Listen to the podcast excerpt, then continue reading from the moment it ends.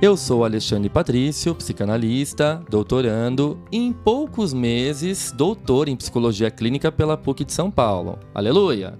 dono da página Alexandre Patrício no Instagram, onde eu compartilho vários conteúdos de psicanálise. Eu sou Felipe Vieira, psicanalista e mestrando em psicologia clínica pela PUC de São Paulo, dono da página Felipe PV no Instagram, onde eu deveria compartilhar mais conteúdos de psicanálise. Pois é, essa é a quinta temporada do Psicanálise de Boteco, um podcast para quem está cansado das cinco dicas para elevar sua autoestima e quer mergulhar de cabeça nas profundezas do seu mundo inconsciente. E sim, a gente sabe que a psicanálise parece difícil e que para muitas pessoas Freud só fala de sexo, mas ouvindo a gente, vocês vão ver que a coisa não é bem assim. Nosso objetivo é apresentar uma psicanálise clara e democrática, mas sem perder a profundidade dos conceitos. A ideia é discutir livros, filmes, artigos, costurando uma relação com a vida cotidiana. Os episódios inéditos saem quinzenalmente, sempre às quintas, já para fazer aquele esquenta do final de semana. Ah, lembrando que nós estamos nos principais agregadores de podcast.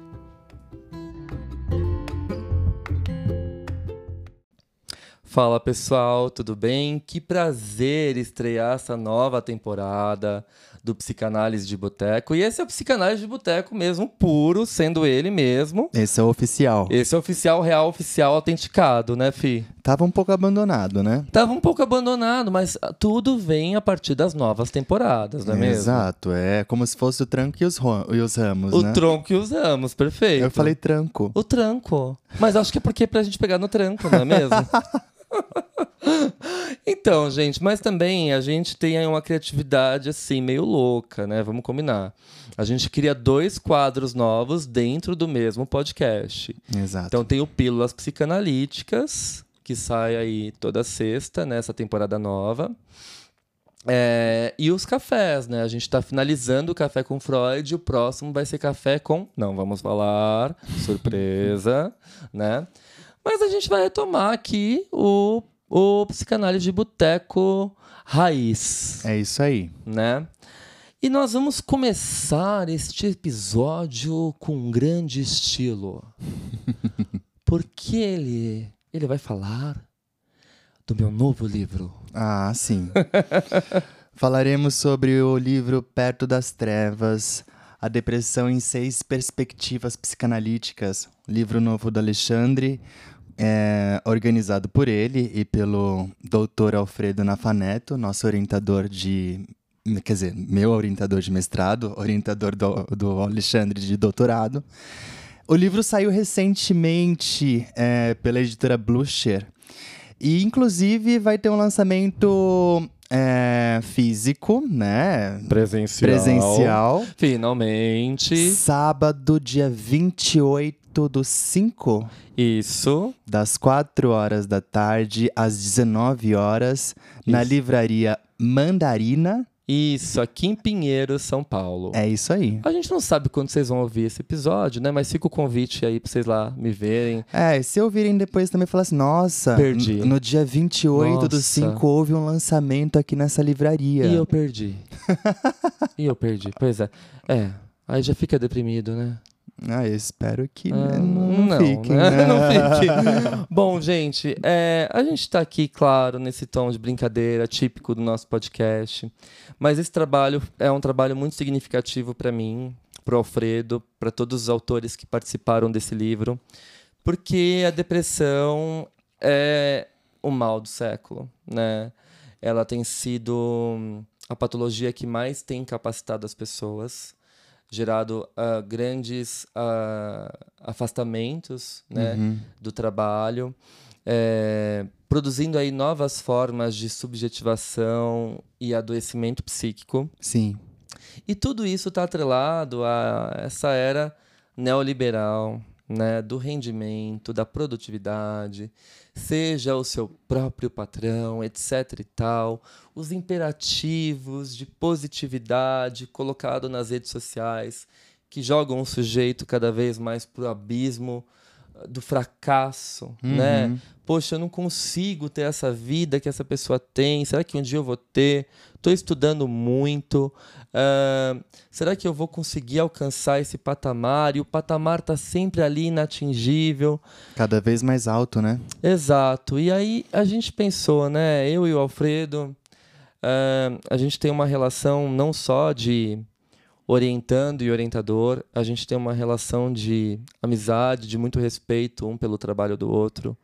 O Alfredo me acompanhou no mestrado em psicologia clínica na PUC e também agora, né, nessa parte, nós estamos finalizando o doutorado, me acompanhou durante todo o doutorado, meu orientador de doutorado.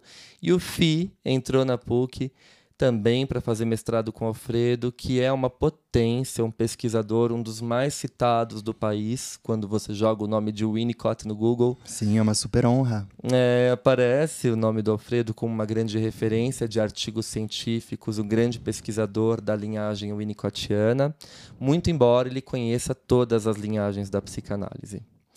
E aí a gente decidiu então se debruçar sobre esse tema da depressão e o que pode a psicanálise diante da depressão. Uhum. Então o livro ele está muito rico, a começar pela capa, Uhum. né, Fi?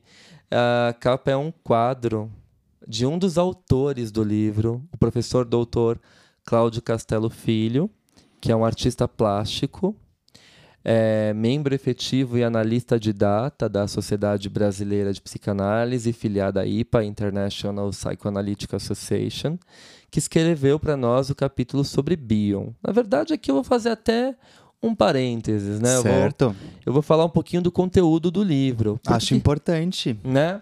Por que, que chama seis perspectivas psicanalíticas? Porque a gente decidiu trabalhar com os seis principais autores da psicanálise, da história do movimento psicanalítico.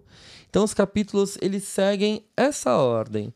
Obviamente, a gente começa com Freud, né? Como que o Freud enxerga a depressão. Depois a gente passa para Sandor Ferenczi, né, o grande discípulo do Freud, talvez o maior de todos, genial, Uhum. analista húngaro, Incrível. né, que criou a, a ética do cuidado na psicanálise. Sensibilidade pode- master. isso, a gente pode falar muito né, do, do Ferenczi, essa clínica do cuidado, da empatia, do tato, né? E esse capítulo do Sandor Ferenczi é muito especial para mim, porque eu escrevo ele, o capítulo do Freud sou eu quem escrevo, né? Aí você escreve quase todos, né? Ah, não, não é bem assim. Mas ahn, eu tenho um, um- um percurso significativo aí dos estudos, de estudos na obra do Freud, né? E o Alfredo falou assim, eu achei isso incrível. Falou, Alexandre, eu não me sinto capaz de escrever sobre o Freud. Eu acho que você está mais ligado à obra dele, você dá aula sobre ele. Escreva você, né? E foi um texto, o livro todo foi construído em, em conjunto, em parceria. Na hora que eu terminei de escrever o texto sobre o Freud, eu mandei para o Alfredo, mandei para Paula Regina Peron, né, professora também da PUC de São Paulo, coordenadora do curso de psicologia da PUC.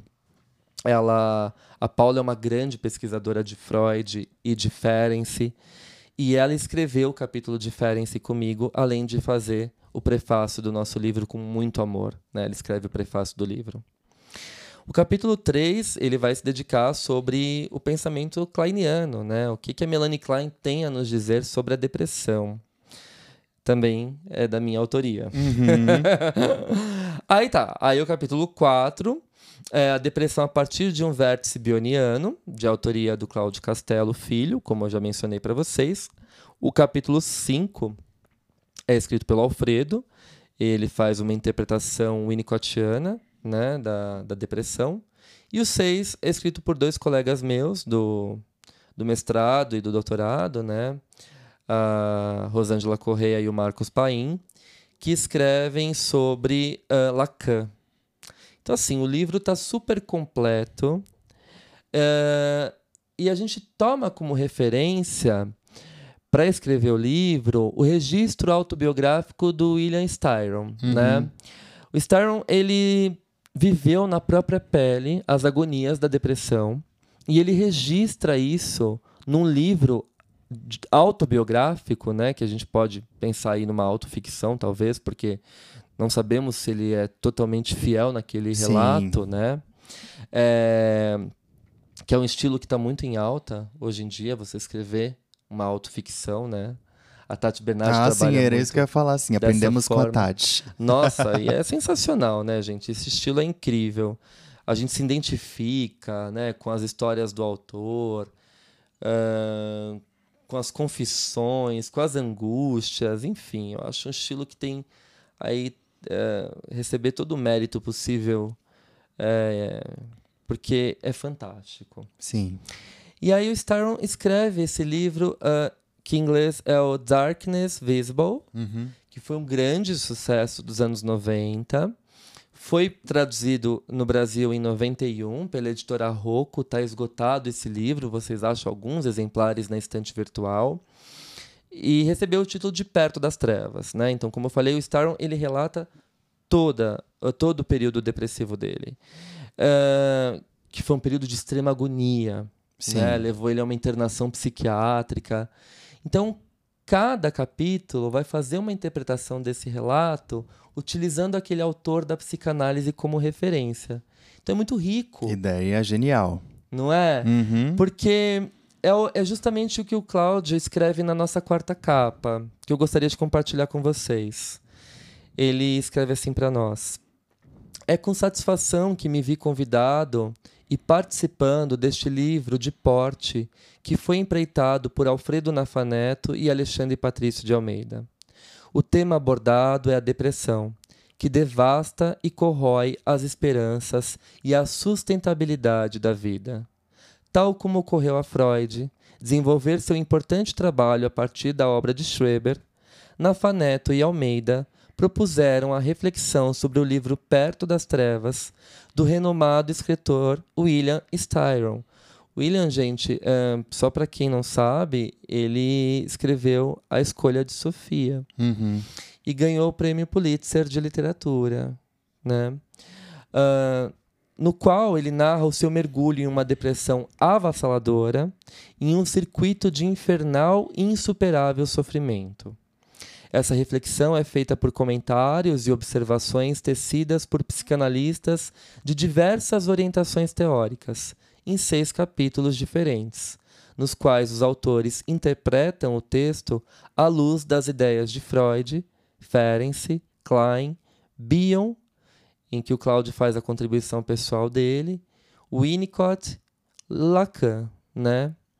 A proposta não é gerar controvérsia ou disputa de hegemonias e verdades, mas mostrar ao leitor, em uma linguagem também acessível ao leigo interessado, como essa questão tão relevante é abordada e lidada por essas diferentes correntes do pensamento psicanalítico. Então, eu gosto muito de pensar na ideia, né, Fi, que a gente não tem a psicanálise, a gente tem as psicanálises. Sim. É interessante pensar no, no tema depressão, né? É, visto por diferentes perspectivas psicanalíticas. Quando a gente pensa em depressão, a princípio a gente já vai lá para o texto de 1917, Luta e Melancolia. Mas não, a gente consegue também entender pelo, por, por um viés kleiniano, por um viés winnicottiano, e, e, e a forma como foram, foram abordados essas possibilidades Uhum. Né? Como que a, a, a, depressão vai surgindo como patologia, uhum. tá extremamente enriquecedor. Eu, posso considerar que esse é um livro de cabeceira e eu não tô puxando o saco. Tá Gente. Tá super didático, vocês escreveram de uma maneira super é, clara, né? Tipo, para para tanto os psicanalistas, né, psicólogos. Acho que é muito é, é conteúdo, né, que a gente conseguiu transmitir de uma forma acessível, né? Sim, então, exatamente. Dá para pro pessoal também, um, um leigo em psicanálise, uhum. dá para entender perfeitamente. Então, meu. É livro de cabeceira. Parabéns. Gente, o Fê suspeito. Não, mas né? eu tô falando sério, porque eu entendi muita coisa a partir da leitura que eu fiz. Eu vou contar os bastidores que eu sei que vocês adoram. É Eu passei muitas noites em claro escrevendo esse livro porque me dedicou muito tempo de pesquisa para a elaboração desses textos de muita responsabilidade. É um livro grande, é um livro de 286 páginas. É um livro com muita profundidade de pesquisa, mas o nosso maior desafio, e o que eu deixei claro para todos os autores convidados, foi a minha proposta, não só a minha, mas a do Alfredo também, é deixar a psicanálise extremamente democrática, didática. Sim. O Alfredo é um pesquisador, um cientista, um professor da PUC de 75 anos de idade, que leciona na PUC há mais de 40 anos, e as aulas do Alfredo são extremamente claras, inspiradoras, inspiradoras. Ele não faz uso de uma linguagem do jargão científico, nem tão erudita. Exatamente, ele não é pedante, né? Ele é humano na sua forma de transmissão e ele tem muito conhecimento para transmitir. Super. Então eu acho que em primeiro lugar tem essa minha identificação com o Alfredo, né? E eu acho que a partir desses mestres que me marcaram, desde a minha primeira formação em psicanálise, depois o mestrado e o doutorado, uh, eu comecei a pensar nessa possibilidade de democratizar a psicanálise, né? E não só pela via do Instagram, das lives que começaram ali a todo vapor na pandemia e depois a nossa ideia do podcast que virou um sucesso e a gente deve muito isso a vocês. Mas uh, a gente pensa também em democratizar essa psicanálise na escrita, porque muitas pessoas não leem textos, livros de psicanálise porque acham complexos. Exatamente. E o FI acompanhou, como eu estava falando aqui, voltando para os bastidores, né? Grande parte uh, da escrita desse livro. Ele viu quantas noites em claro eu passei lendo livros complexos, densos e traduzindo eh, esses livros, uh, toda essa densidade teórica para uma linguagem mais acessível, popular, mesclada com poesia, com música, com recortes da vida cotidiana que vão se entrelaçando com o relato do Styron. Né? Exato. Né? É, então, assim, ele acompanhou, alguns capítulos eu li para ele, mas ele não, não viu o resultado final do livro. E ele começou a ler o livro assim que chegou a obra impressa em casa. Que eu editora... comecei a engolir o livro, na Exato. verdade. Exato. A Blucher mandou para nós e ele leu o livro assim muito rapidamente. Ele, o filho leu o livro em quatro dias. Ele ficou encantado. E aí eu vou contar para o público, porque né? Eu sei que vocês amam isso. eu estava estudando para variar no escritório. Ele bateu na minha porta e ele veio me dar um abraço e falou assim: "Parabéns.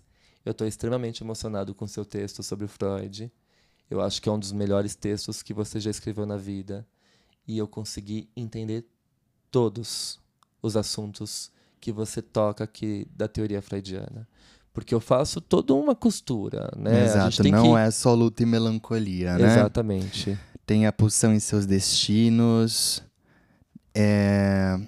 o problema econômico do masoquismo, Exato. além do princípio do prazer. Meu Deus. O mal-estar na cultura, né? Aí, né, gente... né, Aqui já, já começa a dar risada, né? É, e, e, eu costuro né, todos esses grandes ensaios do Freud... Uh, para que a gente possa ali uh, elaborar uma trama de conceitos consistentes que sirva para nós como um, uma ferramenta né, de interpretação, de condução, manejo e compreensão da patologia depressiva. Perfeito. Que não pode ficar reduzido só ali, né? Ai, Freud fala de depressão só em luta e melancolia. Uh -uh. Não, o próprio Freud passou por um período de depressão na Exato. vida pessoal dele. Lá em 1900. Lá em 1900, né? Quando ele publica a interpretação dos sonhos e vê que não vendeu, foi um fracasso. E ele está ali investigando ainda as origens da histeria, e aí ele vai pensar um pouco na questão da sexualidade, mas ele sabe que se ele falar de sexualidade infantil, ele vai ser totalmente rechaçado pela sociedade. Então ele é tomado de, de crises depressivas e ele vai para a Itália, né? E tem uma vida um pouco boêmia ali. Mas ao mesmo tempo ele se inspira nos vinhos italianos, né? Manda algumas cartas para Marta e, e tem mais ideias ainda, né? Na verdade, ele não tinha publicado a interpretação dos sonhos. Uh, ele estava naquele período de transição, de poder compreender qual a causa da histeria, uhum. atrelando isso a questões sexuais e como que ele ia costurar, né? Então ele estava pensando na produção da interpretação dos sonhos nesse período, que foi o período que ele perde o pai, ah, sim, né? E ele fica ali tomado pela depressão. Então, uh, para vocês verem que os nossos autores aqui, os grandes autores da psicanálise, eles também tiveram uma vida. E a gente começa assim, eu particularmente nos meus capítulos que eu escrevo, eu gosto de começar apresentando a vida do autor. Eu acho incrível isso. Né? Pro, pro leitor falar, meu, como que o Freud tirou isso? Da onde saiu? Não surge da cartola, né? Não surgiu da cartola, né? É... E, enfim, é... É o seu xodozinho, né? É o meu novo xodozinho, eu ah, confesso. Sim, sim. Eu tô muito emocionado com esse livro, porque eu acho que ele vai servir de estudo para muita gente. Sim. E não só de estudo, mas de um momento. Quantas pessoas, né, não têm condições de, de, de poderem. Uh, uh, de poder bancar um processo analítico? Porque a gente sabe que é caro, nem Sim. todo mundo atende por valor social. Às vezes é difícil encontrar um psicanalista que tem um trabalho ético e sério. Sim. Então, a pessoa que tem acesso a um livro desse, né, e começa a ler e se compreender, eu já recebi algumas devolutivas no Instagram de pessoas falando assim: a primeira página do seu livro descreve exatamente o que eu senti quando eu passei pelo período mais depressivo da minha vida. Nossa. E isso me tocou profundamente. Uau. Né? Enfim, uh, esse livro também tem a participação de uma aluna minha que eu convidei. Eu gosto muito dessa troca, né? Eu acho que do mesmo jeito que o Alfredo me deu a oportunidade como pesquisador e aluno, eu também dou essa oportunidade aos meus alunos. E eu tenho uma aluna poeta brilhante, que é a Bianca Martins de Paula. Ela foi minha aluna na Unip, na graduação de psicologia, quando eu dei aula lá. E ela sempre postou uns poemas belíssimos no Facebook e eu acompanhava, uhum. né? E eu convidei ela, falei, Bianca, você consegue fazer dois poemas exclusivos sobre a depressão para publicar nesse livro? Ela ficou super feliz e eu fiquei super honrado que ela aceitou, porque para mim ela é extremamente talentosa. Uhum. E a gente abre o livro com um poema dela que eu gostaria de compartilhar. Por favor. Antes da gente falar um pouquinho mais do livro, né? Uhum. Claro. Uh, ampulhe a ampulheta do tempo vazou do âmago de seus sofrimentos, areia sobre os passos, gestos e sentimentos. Tudo se arrasta vagarosamente. O abrir de olhos não lhe desperta, nem alimenta, apenas o consome. Pensa que inerte a dor, como poderia ser homem? Enterrado na areia, seu coração pesa menos que um grão. Sujeito de areia, sente ruir pouco a pouco as paredes de si. Construído castelo, profundo desengano, faz sombra às angústias impronunciadas. Acesa resta a melancolia chama, balançando fraca pelo sopro dos ventos, vindos das varandas desejantes da alma. Valha a vida deprime e pede novas paradas. Nossa, é um poema super poderoso. Esse é o poema que abre o nosso livro e aí tem um recorte do livro do Styron, né, que é o livro que a gente se debruça como uma espécie de caso clínico para poder interpretar uhum. né, as configurações da depressão. E para ficar mais concreto, né, para as pessoas a gente então usa esse caso como base. Sim. Né? Faz uma análise selvagem aí desse caso, porque Sim, é para elucidar perfeitamente como que se desenvolve a depressão em, em seis perspectivas de, de, psicanálise. Então, Sim, então a gente tinha que ter um caso clínico em comum, uma base, né? Uma né? base para todos, exatamente. E aí eu cito uma passagem, né? Assim, a epígrafe do, do livro, né? É, E aí eu abro a citação do Starman, ele diz assim para nós: Para aqueles que viveram no bosque tenebroso da depressão e conheceram sua agonia indescritível, a volta do abismo não é muito diferente da ascensão do poeta, subindo e subindo, deixando as profundezas negras do inferno para chegar ao que ele via como um mundo cheio de luz. Aí, quem recuperou a saúde quase sempre recupera a capacidade para a serenidade e a alegria. E isso deve ser indenização suficiente por ter suportado o desespero além do desespero. Eu lembro quando a gente estava estudando esse livro, Hum. o Alfredo falou isso, né? Ele falou assim, exatamente isso que sente um sujeito depressivo. Sim. É o desespero além do desespero. É inominável. É inominável. É muito maior que o desespero. E aqui eu vou contar outro bastidor, né? É muito irônico. É uma coisa do destino, né? Que enquanto eu escrevi esse livro sobre a depressão, eu próprio, em primeira pessoa, passei talvez ah, pelo episódio mais depressivo da minha vida, que foi a perda da minha avó paterna. E a primeira página do livro, dos agradecimentos, né? É, eu começo assim. É no mínimo curioso que, durante a escrita de um livro que explora especificamente o tema da depressão, eu tenha atravessado um dos momentos mais dolorosos da minha vida, a perda da minha avó paterna. Elizabeth, exatamente na data do meu aniversário. Nos seus últimos dias de internação hospitalar, tive a oportunidade de estar deitado ao lado dela, como sempre fazíamos quando eu era criança. Enquanto compartilhávamos a imensidão do amor que tomava conta daquela cena, ela me pediu para que eu a pusesse sentada. Então, como um bebê frágil, peguei minha avó no colo e a acomodei na cadeira do quarto. Chorei.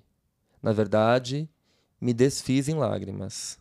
Ela ficou tensa, mas se manteve firme, com o olhar fixado no horizonte das vidraças, evitando chorar. Perguntei-lhe então: Vó, a senhora está com medo? Medo? indagou-me. Não, meu filho. Não tenho medo. O que tiver que ser, será. Eu só não quero que você sofra. Esse é o meu maior receio. Este livro significa, portanto, um ato de resistência, pois, ao escrever sobre a depressão, pude cotejar o meu próprio sofrimento, reeditando as dores provocadas pelo vazio inominável dessa ausência. A você, minha avó, em memória. É por isso que é tão profundo, né? De alguma maneira, o sofrimento do Styron, é, ele de fato nomeia, nos dá margem para a gente entender um pouco a depressão, Uhum. mas a sua escrita é, falando sobre os, os escritos do Styron são tão profundos quanto os, os dele, né? Então é um livro visceral, né? De alguma forma a gente acaba meio que se identificando com a escrita e eu acho que isso inclusive nos auxilia na compreensão daquilo que está escrito. Eu acho que a gente acaba sentindo um pouco, tem alguns momentos que pega, principalmente se você já passou por alguma situação de depressão é, na sua vida ou, ou alguém da sua família já vivenciou Sim. isso, enfim. Uhum. É interessante fazer um, um paralelo a isso, né? Enfim, é... sabemos que a depressão é o mal do século e eu acho que esse livro não poderia ter vindo em melhor hora. Eu acho que, além de tudo isso que você falou, Fi, o quanto a depressão ela paralisa o analista. Porque o analista ele se sente totalmente impotente diante da. Do sujeito deprimido? Sim, porque ele perde o gosto pela vida, perde o gosto ah, pela vontade, da vontade de fazer análise, né? Ele não tem vontade de fazer análise. Ele perde o gosto de ver os familiares, de cuidar de si próprio. Sim. Ahn, enfim, tem um sentimento de, inferior, de inferioridade, um super-eu mega tirânico, uh, que vai afundando esse sujeito cada vez mais nesse solo, nessa areia do sofrimento depressivo, né? Como se fosse uma areia movediça. Sim. Quanto mais o sujeito se mexe tentando sair, mais ele se afunda. Exato. E o psicanalista muitas vezes não consegue esticar a mão para resgatá-lo, né? Então a depressão é algo que mexe não só com o próprio sujeito que está passando por isso, mas com quem está cuidando, a família. Total. Né? É, as pessoas que estão ao redor, as pessoas que amam esse sujeito e o próprio analista que se sente sem ferramentas. Então eu acho que tá aí a riqueza. Quando a gente fala que não é a psicanálise, mas são psicanálises, e que essas psicanálises precisam ser transmitidas de forma clara e didática, sem criar uma espécie de hibridismo, ecletismo. Não é isso que a gente está falando. Ah, eu vou ler um pouco de Freud hoje, um pouco de Klein, um pouco de Bion. Não é isso. Né? Uh, tanto que nós convidamos autores mais especializados em cada vertente, né, em cada linhagem psicanalítica, para que eles pudessem escrever os seus capítulos. Eu me identifico muito, né, com Freud, que é o autor que eu mais estudo na vida, mais estudei, leciono os grupos de estudo sobre ele.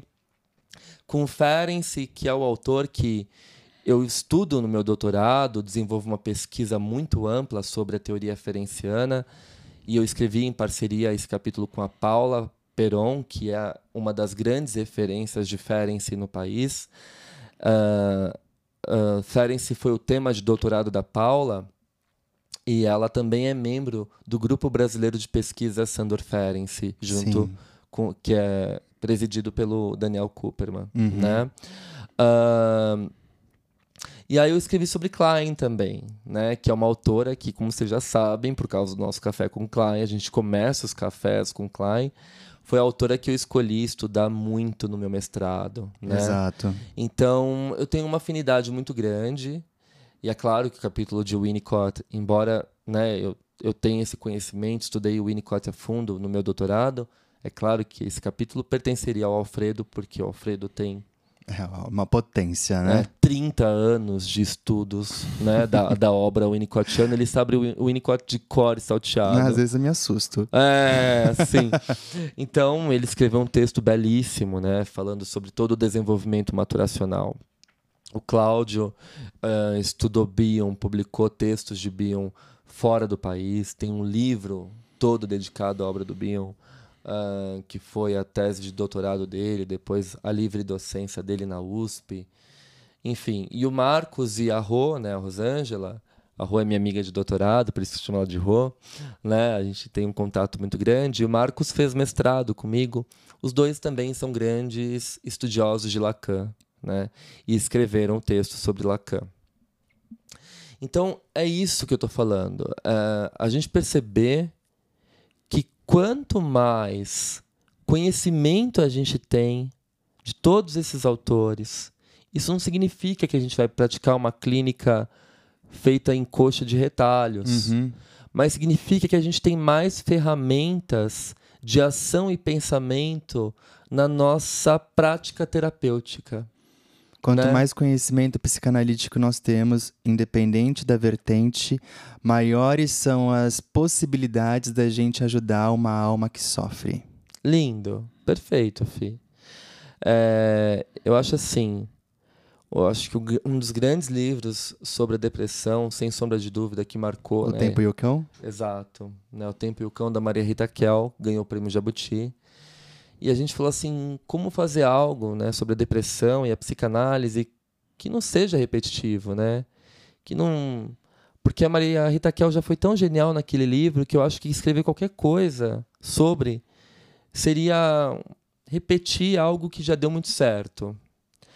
Então, uh, a gente pensou justamente nessa análise né, do registro autobiográfico do Styron através dessas seis perspectivas, né? mostrando quais são as semelhanças, as diferenças e as possibilidades de atuação clínica. Para finalizar e dá um gostinho de leitura aí, gente. Perto das Trevas está disponível na Amazon, vocês podem comprar por e-book. Sim. Né? E vai ter o lançamento presencial na Livraria Mandarina. Ah, não esqueçam, gente. Vamos lá, tirar uma foto comigo, me abraçar. Meu amigo! tipo uma coisa assim, Maurício Júnior. Né? É, sim, eu tô percebendo. É, é quase isso. é, mas, mas, enfim, é, leiam o livro, tá fantástico. Eu, eu vou ler um trechinho do prefácio que a Paula escreveu. Tá super potente também. Uh, Muitos dos nossos autores também problematizam a relação psicanálise e psiquiatria, em especial no que tange ao uso das medicações antidepressivas. Até hoje, não sabemos informar quantos gramas de serotonina ou dopamina estão faltando para que eu apresente uma sintomatologia depressiva. Embora estes marcadores biológicos sejam superestimados. O debate é extremamente importante e renova sua atualidade dado que alcançamos níveis impressionantes de consumos dessas drogas lícitas, ao mesmo tempo que crescem os diagnósticos de depressão, ambos potencializados pelos efeitos da pandemia de Covid-19 que atravessamos. Superamos o período em que os psicanalistas necessariamente recusavam as medicações psiquiátricas e, atualmente, a interdisciplinaridade está bastante disseminada mas mantemos nossas posições críticas, o que parece bastante necessário, dado o caráter abusivo com que tais medicações são utilizadas, junto às promessas de felicidade, como o próprio Styron denuncia nas páginas de seu livro. Ele conta também uh, dos longos anos em que fez uso do álcool como uma musa inspiradora para a escrita, apontando para as relações entre a interrupção desse uso e a eclosão da pior crise depressiva de sua vida, e também para as questões relativas à sublimação proporcionada pela arte. Por fim, a análise do analista também aparece como temática em vários dos textos. Os nossos autores parecem concordar com Sandor Ferenczi, que propôs, no escrito A Elasticidade da Técnica Psicanalítica de 1928, a segunda regra fundamental da psicanálise, a análise do analista. A primeira regra, proposta por Freud em seus escritos técnicos, é a associação livre. A clínica psicanalítica apresenta inúmeros desafios, de muitas ordens, e certamente atender pacientes deprimidos, que muitas vezes apresentam tentativas de suicídio, comportamentos destrutivos e outras dificuldades que serão discutidas ao longo deste livro, é tarefa que requer disponibilidade psíquica e intenso trabalho terapêutico. Assim, vale apostar na vitalidade e na força produtiva de nosso ofício, respaldados por nossas próprias análises e percursos de formação. Nos capítulos a seguir, veremos diferentes versões dessa aposta. Boa leitura! Ai, dá um gostinho muito grande de ler, né? Gente, a mesa tá posta. Podem se servir. É, muito isso. Nossa, mas é isso, ó, não, não tô pagando pau não, mas leiam esse livro. Se não puderem comprar o físico, se não puderem é, nos visitar lá na, na Livraria Mandarina. Tem a versão também em e-book, ou então você pode comprar pela Amazon, receber em casa, enfim. Apenas leiam, é tão rico esse material. Nossa, e é tão necessário, né? A depressão tá tão em alta, é tão importante termos alguma noção a respeito desse tema. É, e atravessa, né, a nossa clínica a todo instante. Não dá pra gente simplesmente cruzar os braços. Não. E fazer de conta que não existe. E ignorar o uso dos psicotrópicos. Uh, bater o pé e afirmar naquele discurso de resistência diante da psiquiatria, porque a gente sabe que é um trabalho multidisciplinar, né? E pensar sobre isso de forma mais complexa, não reduzindo o assunto a um só tema, a uma só questão. Né? É um problema que deve ser visto em todas as suas múltiplas facetas. É complexo, é desafiador, mas é necessário. Super. Então fica o convite para vocês lerem o Perto das Trevas, a depressão em seis perspectivas psicanalíticas. É isso, gente. É isso. Até o próximo episódio do Psicanálise de Boteco. Até. Tchau, gente. Tchau, tchau.